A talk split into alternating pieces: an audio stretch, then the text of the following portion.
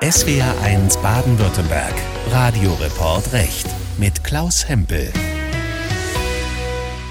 Diese Entscheidung fällt in eine Zeit, die eines erneut zeigt. Der Rechtsextremismus ist die größte Bedrohung für unsere demokratische Grundordnung und muss mit allen Mitteln bekämpft werden. Er ist aber auch gleichzeitig die größte extremistische Bedrohung für die Menschen in unserem Land. Das war Bundesinnenministerin Nancy Faeser zum heutigen Urteil des Bundesverfassungsgerichts. Das Gericht hat entschieden, dass die rechtsextreme NPD, die sich mittlerweile die Heimat nennt, ab sofort von der staatlichen Parteienfinanzierung ausgeschlossen wird.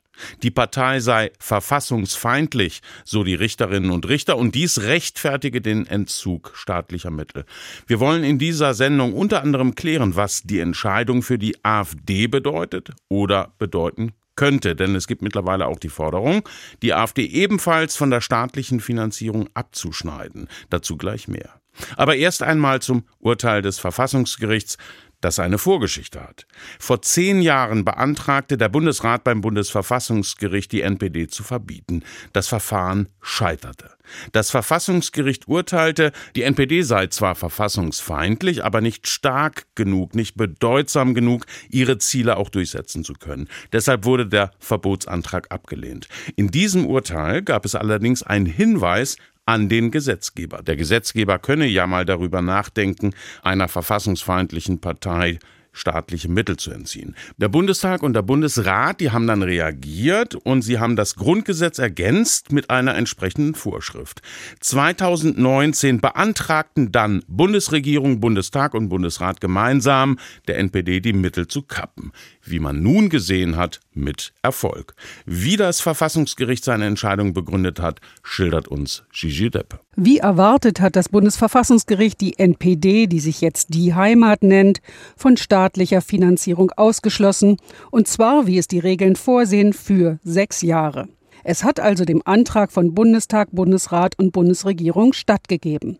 Die Richterinnen und Richter des Zweiten Senats prüfen noch einmal, ob die Führungsebene der Partei nicht von V-Leuten des Staates durchsetzt ist. Aber sie haben sich überzeugen lassen, dass der Staat aus dem ersten Verbotsverfahren gegen die NPD 2003 gelernt hat, als sich das als großes Problem herausgestellt hatte. Nach den vorgelegten Dokumenten sei jetzt davon auszugehen, dass die Partei nicht klammheimlich von staatlichen verdeckten Ermittlern gesteuert würde. Das Gericht sieht auch keine Probleme mit dem Demokratieprinzip. Die Partei hatte in diesem Verfahren kritisiert, dass es gegen die Chancengleichheit verstoße, wenn sie, anders als andere, keine Zuschüsse mehr vom Staat bekäme. Aber, so die Vizepräsidentin des Gerichts Doris König, die Partei wolle ja die freiheitlich-demokratische Grundordnung abschaffen. Das Demokratiegebot umfasst den Grundsatz der Chancengleichheit der politischen Parteien nur, soweit diese ihrerseits die grundlegenden demokratischen Prinzipien anerkennen und achten. Den Hauptteil des 129-seitigen Urteils macht die Prüfung aus, ob die Antragsgegnerin im Verfahren, also die Heimat alias NPD, immer noch verfassungsfeindlich ist. 2017 hatten die Richterinnen und Richter zwar ein Verbot der NPD abgelehnt, weil sie nicht schlagkräftig genug sei, aber die Verfassungsfeindlichkeit wurde damals ausdrücklich festgestellt. Dies gilt unverändert fort. Die Antragsgegnerin missachtet nach wie vor die freiheitliche demokratische Grundordnung und ist nach ihren Zielen und dem Verhalten ihrer Mitglieder und Anhänger auf deren Beseitigung ausgerichtet. Die Partei würde nach wie vor am ethnischen Volksbegriff und an der Vorstellung von der deutschen Volksgemeinschaft festhalten.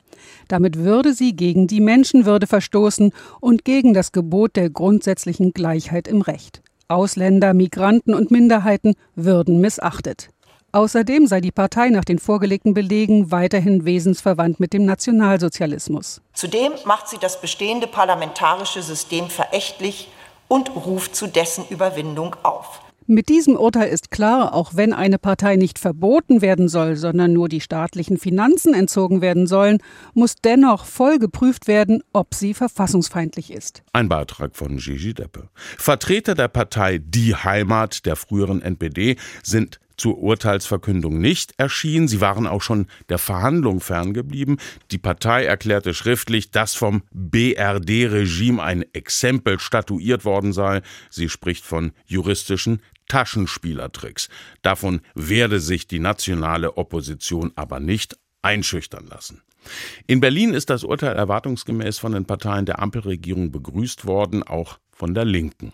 Aus Berlin Gabor Hallas. Ein gutes Urteil, das die wehrhafte Demokratie stärkt, so lauten viele der Reaktionen in Berlin die Bundesinnenministerin spricht von einem klaren Signal. Der Staat finanziere keine Verfassungsfeinde, sagt Nancy Faeser. Jetzt steht die Frage im Raum, ob es eine Signalwirkung gibt für den Umgang mit der AfD. Ich habe immer gesagt, dass alle rechtsstaatlichen Mittel eingesetzt werden müssen, dass ich keins ausschließe, weder ein Verbotsverfahren noch ein Abschneiden der Finanzmittel und das sehe ich auch weiterhin so. Der bayerische Ministerpräsident Söder sagt, das Urteil könne eine Blaupause für die AfD sein. Thorsten Frei, parlamentarischer Geschäftsführer der Union, warnt aber vor hohen Hürden und der Gefahr, dass wir ein über Jahre sich hinziehendes Verfahren haben, in dem es der AfD gelingen könnte, sich als Opfer dieser staatlichen Institutionen darzustellen. Der grüne Innenpolitiker Konstantin von Notz sagt, er verstehe, dass es verlockend sei, die Entscheidung auf andere Parteien anzuwenden, das müsse aber exakt und mit Ruhe geprüft werden. AfD-Vize Stefan Brandner nannte es völlig absurd, das Urteil in die Nähe der AfD bringen zu wollen. Aus Berlin der Bericht von Gabor Hallas. Nach dem Urteil des Bundesverfassungsgerichts sind sich die Parteien also nicht einig, wie man nun mit der AfD umgehen soll.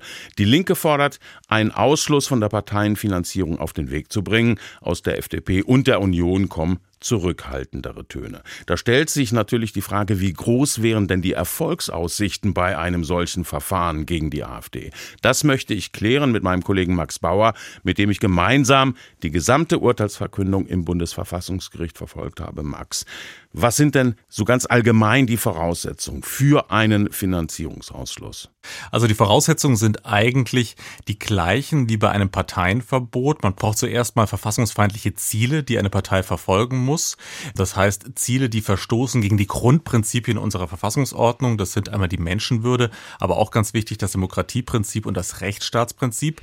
Dann braucht es zum Zweiten ein planvolles Handeln der Partei, um diese Ziele auch zu erreichen. Das heißt, es wird nicht nur vorausgesetzt, dass man eine verfassungsfeindliche Gesinnung hat. Man muss als Partei auch etwas tun, um diese Ziele zu erreichen, diese Gesinnung sozusagen in die Tat umzusetzen. Und dann ist ein großer Unterschied zum Parteienverbot da, und zwar die sogenannte Gefährlichkeit. Die braucht es nicht für den Finanzierungsausschluss. Das heißt, bei der NPD war es ja so gewesen, die war zu klein gewesen, politisch zu unbedeutend und wurde deshalb 2017 nicht verboten. Und hier ist das eben anders bei dem Finanzierungsausschluss. Man muss dieses Kriterium der Gefährlichkeit nicht unbedingt erfüllen, um eben staatliche Gelder entzogen zu bekommen. Aber das ist ja etwas ganz Wichtiges, was du jetzt dargestellt hast, nämlich beim Parteienverbot und beim Finanzierungsausschluss haben wir eigentlich genau das gleiche Prüfungsprogramm. Mein Eindruck ist, dass viele Politiker das noch nicht so richtig erfasst haben. Bayerns Innenminister Joachim Herrmann, CSU beispielsweise, der meinte jetzt nach dem Urteil, dass es nun auch, ich zitiere, unterhalb der Schwelle des Parteienverbots Mittel gebe, um Verfassungsfeinde loszuwerden. Ähnlich hat sich Ministerpräsident äh, Söder, CSU, geäußert.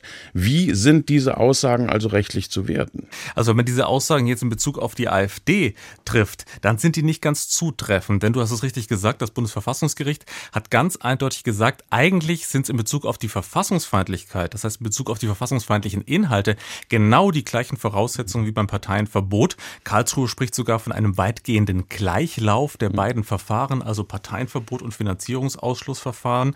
Und im Fall der AfD, da wäre es ja so, diese Potenzialität, diese Gefährlichkeit, die bei der NPD gefehlt hat, die ist ja fraglos vorhanden bei den Umfragewerten der AfD. Und da käme es wirklich nur auf den Nachweis der verfassungsfeindlichen Ziele an. Und die müssten genauso mhm. geprüft werden wie in einem regulären Parteienverbotsverfahren. Aber wäre das Streichen der staatlichen Gelder nicht ein milderes Mittel und damit auch vorzugswürdig? Ja, das ist so ein Argument, das man jetzt bringen kann. Man könnte ja sagen, wenn man einer Partei wie der AfD, wenn sie verfassungsfeindliche Ziele verfolgt, erstmal nur die Gelder streichen würde, dann wäre das so eine Art Schuss vor dem Bug. Und diese Frage, die habe ich auch Christoph Möller Möllers gestellt, Professor für Verfassungsrecht in Berlin. Und er war eben Verfahrensbevollmächtigter in beiden Verfahren gegen die NPD, sowohl beim Parteienverbot als auch jetzt beim erfolgreichen Finanzierungsausschlussverfahren. Es ist auf jeden Fall ein milderes Mittel, aber es ist halt auch für einen anderen Fall erwogen oder eingeführt worden, nämlich für den Fall einer Partei, die keinen politischen Einfluss nehmen kann. Da sagt man, ist ein Verbot zu scharf das braucht man da nicht, sondern da will man einfach nur verhindern, dass der Staat selber noch etwas dazu tut, dass diese Partei politisch aktiv wird. Für Parteien, die politischen Einfluss haben, ist erstmal Mal das Parteiverbotsverfahren vorgesehen, ob man das jetzt mag oder nicht. Ja, Christoph Möllers macht hier eine ganz wesentliche Unterscheidung und verweist eben auch so auf den Sinn und Zweck des Finanzierungsausschlusses. Wir erinnern uns beim NPD-Verfahren, da war es ja so gewesen, NPD ganz klar verfassungsfeindlich, hat Karlsruhe gesagt, aber eben zu unbedeutend. Die AfD, ich habe es auch schon gesagt, ist auf keinen Fall zu unbedeutend.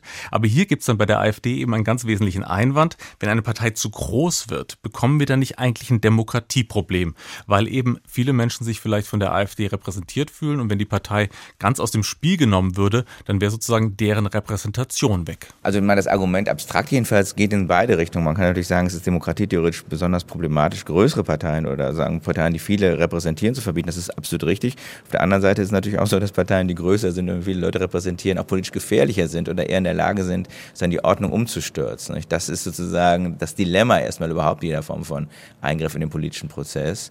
Und deswegen kann man, glaube ich, keine einfache Antwort darauf geben, was hier das geeignete Instrument ist. Und das ist eben auch ein ganz wichtiger Punkt, den Christoph Möllers hier macht. Er verweist auf dieses Dilemma, dass es einerseits ein Problem ist, eine Partei, die zu groß ist, zu verbieten. Andererseits ist das Instrument des Parteienverbots ja gerade dafür da, eine große und gefährliche Partei, die gefährlich ist für die Demokratie, zu verbieten. Ein Dilemma, das sich, glaube ich, nicht auflösen lässt. Bleiben wir beim Thema Parteienverbot. Ein Verbotsverfahren gegen die AfD wird ja heftig diskutiert, auch bei den Bürgerinnen und Bürgern in der Gesellschaft. Die einen sagen, Verbot, das bringt gar nichts, damit verschwindet ja nicht das rechtsextreme Gedankengut. Andere sagen, es ist wirklich höchste Zeit für ein Verbot, gerade weil die AfD so stark geworden ist. Viele Politiker sind noch dagegen. Sie sagen, dass man im Vergleich zur NPD bei der AfD eben das Problem hat, dass die AfD keine verfassungsfeindlichen Ziele in ihrem Programm stehen hat, stellt sich die Frage, wie hoch sind denn die Hürden für ein Parteienverbot, was die AfD betrifft? Ich glaube, die Hürden sind sehr hoch und das liegt vor allem an dem letzten Punkt, den du angesprochen hast. Bei der NPD war es eben ganz klar so und das kam bei der Urteilsverkündung auch ganz eindeutig raus. Die NPD hat viele verfassungsfeindliche Ziele gehabt und die ganz ausdrücklich nicht nur in Reden von Parteifunktionären geäußert, sondern auch in ihr Programm geschrieben.